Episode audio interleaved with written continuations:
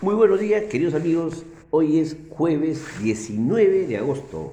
Su informativo, tiro, deja seca. Bien, queridos amigos, vamos a ponernos al día en las informaciones cerrados al día 18 de agosto. En el plano internacional, la Organización Mundial de la Salud informó que el número de casos nuevos de COVID-19 a nivel mundial aumentaron en 4,4 millones en la última semana, es decir, en el periodo del 9 al 15 de agosto.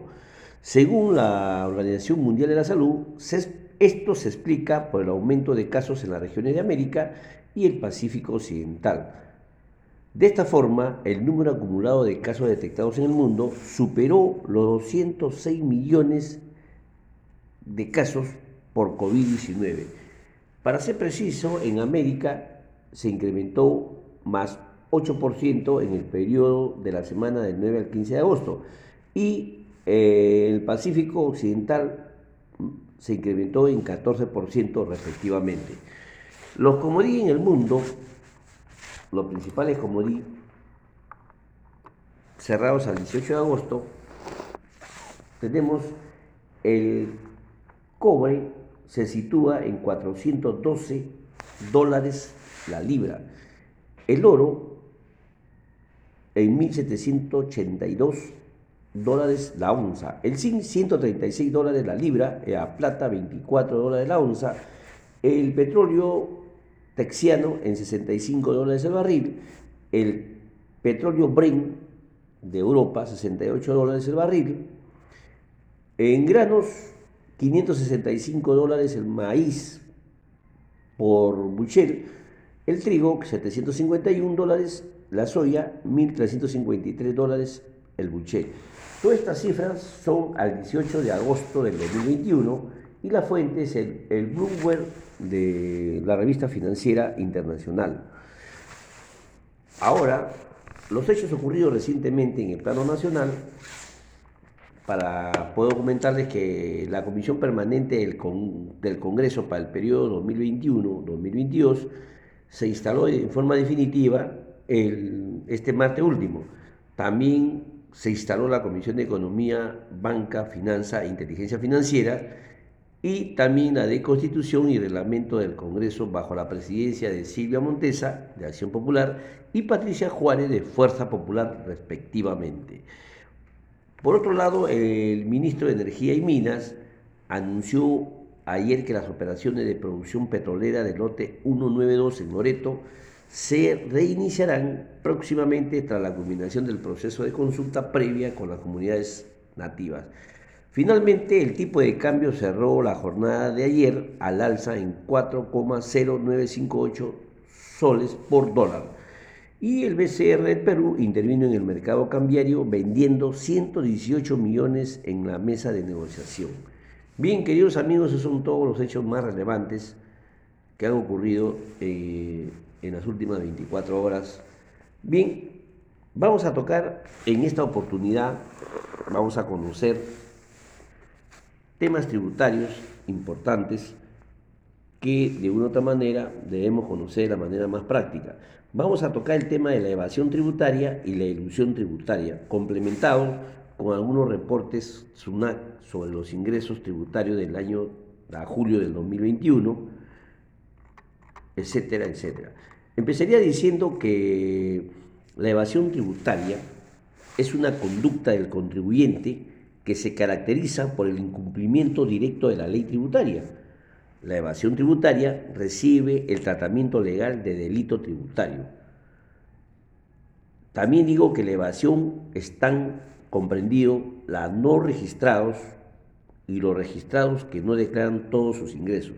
Por ejemplo, eh, de evasión puedo citarles que la compra de facturas falsas, la doble, la doble contabilidad aplicadas, etcétera, etcétera. En relación a la ilusión tributaria es una conducta del contribuyente que se caracteriza por el incumplimiento indirecto de la ley tributaria.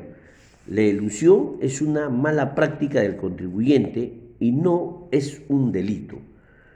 En relación a la ilusión, es el género que contempla dos especies, la simulación y el fraude de la ley. Vamos a explicarlo.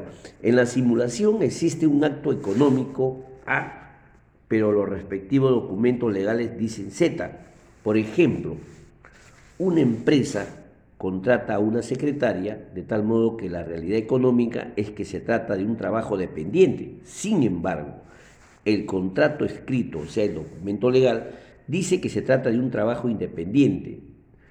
Esta maniobra del empleador lo elude para evitar el pago mensual de las aportaciones para el sistema público de salud. En relación al fraude a la ley, más bien existe un documento legal, pero vacío en el contenido económico. Por ejemplo, la empresa BB es titular de una concesión minera, que es un activo intangible, que no la explota.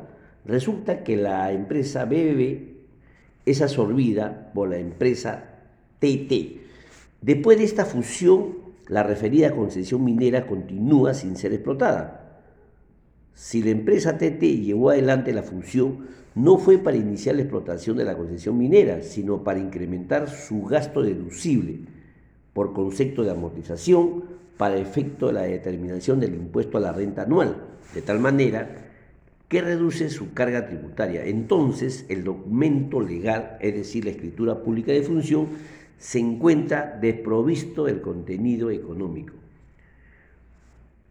Para, para la ilusión tributaria se combate, entre otros medios, con las llamadas cláusulas generales anti-elusión, como la cláusula recientemente consagrada en la norma 16 del título preliminar del Código Tributario del Perú en julio del 2012 y también a través de cláusulas especiales anti-elusión como por ejemplo las reglas tributarias sobre precio de transferencia. Estadísticamente en el Perú la evasión del IGB se sitúa en 34% y la evasión del impuesto a la renta es de 52%. Según datos de SUNAT, entre marzo y abril de 2022 se estima que recibirán unos 850.000 declaraciones juradas del impuesto a la renta, correspondientes al periodo 2021, lo que significa un incremento del 18% en relación con, la, con las respectivas declaraciones del año 2020. De estas referidas, es decir, de las 850 declaraciones, se estima que 235.000 declaraciones juradas corresponden a personas naturales, de los cuales probablemente 82.000 declaraciones juradas se llevarán a cabo mediante la declaración simplificada eh, alojadas en el formulario virtual número 681.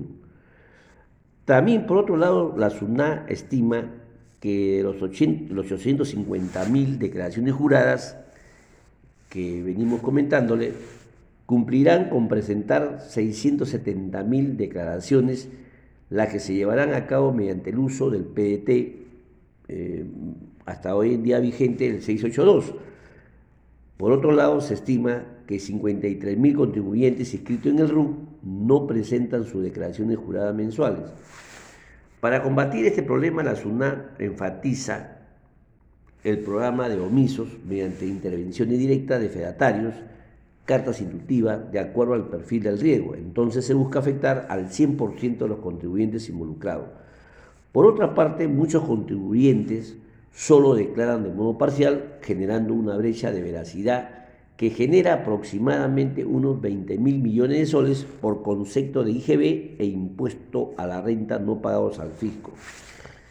Las medidas concretas que SUNAT establece son varias, pero en primer lugar se priorizará los sectores de construcción y minería. En segundo lugar, se realizarán procedimientos de fiscalización al 70% del directorio de principales contribuyentes y al 28% del directorio de medianos contribuyentes. En tercer lugar, se insistirá en el desarrollo del programa de fiscalización masiva que incluirá a más de 35 mil profesionales independientes que tienen ingresos de cuarta y quinta categoría que presentan desbalance e incumplimientos en sus declaraciones y pagos. Finalmente, se realizará una campaña para controlar el beneficio indebido del crédito fiscal por adquisiciones de bienes de consumo familiar en supermercados, tiendas por departamentos y otros establecimientos sin ninguna relación con su actividad comercial. Eh, en relación a la informalidad tributaria, que significa que los agentes económicos actúan al margen de la ley, según las estadísticas en el Perú, es la quinta economía más informal del mundo.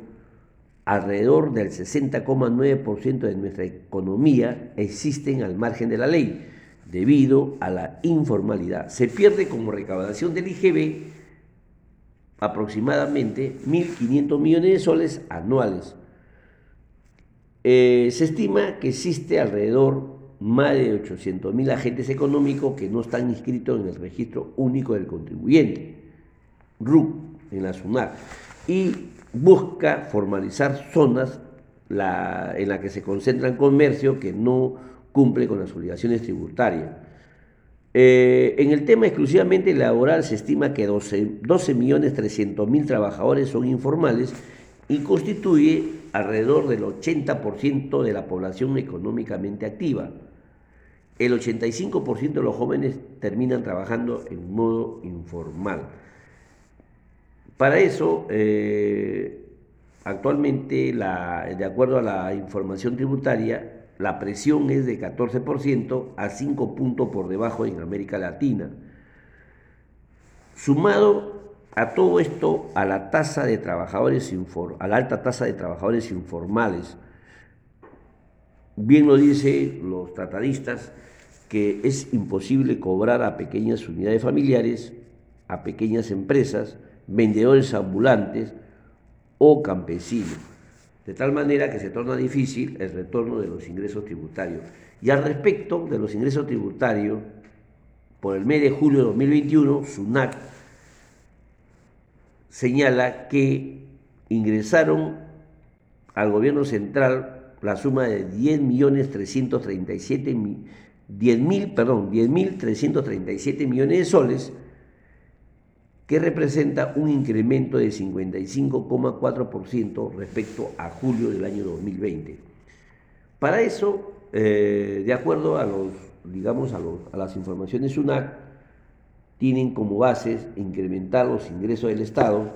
Para eso, estudian eliminar y reducir gastos tributarios, reducir la informalidad para ampliar la base tributaria, combatir la evasión fiscal y promover el pago de deudas tributarias.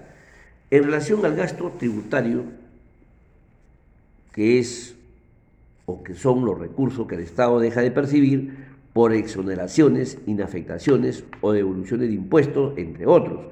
Según el Ministerio de Economía y Finanza, la eliminación de esto podría incrementar los ingresos anuales en cerca de 16 mil millones de soles, suficientemente para financiar la mitad del presupuesto de educación. Sin embargo, los gastos tributarios no deberían eliminarse sin un sustento adecuado. Vale mencionar que las principales exoneraciones son el IGB de productos agrícolas y las actividades económicas en la selva, tema políticamente sensible. Bien, queridos amigos, hemos conocido temas referidos a la tributación, como es la evasión tributaria, la ilusión tributaria, y también hemos conocido los ingresos que ha percibido el gobierno central en, a julio del 2021. Bien, queridos amigos, a cuidarse mucho el protocolo de bioseguridad eh, y sobre todo, queridos amigos, amarnos los unos a los otros. Hasta mañana, Dios mediante. Muchas gracias.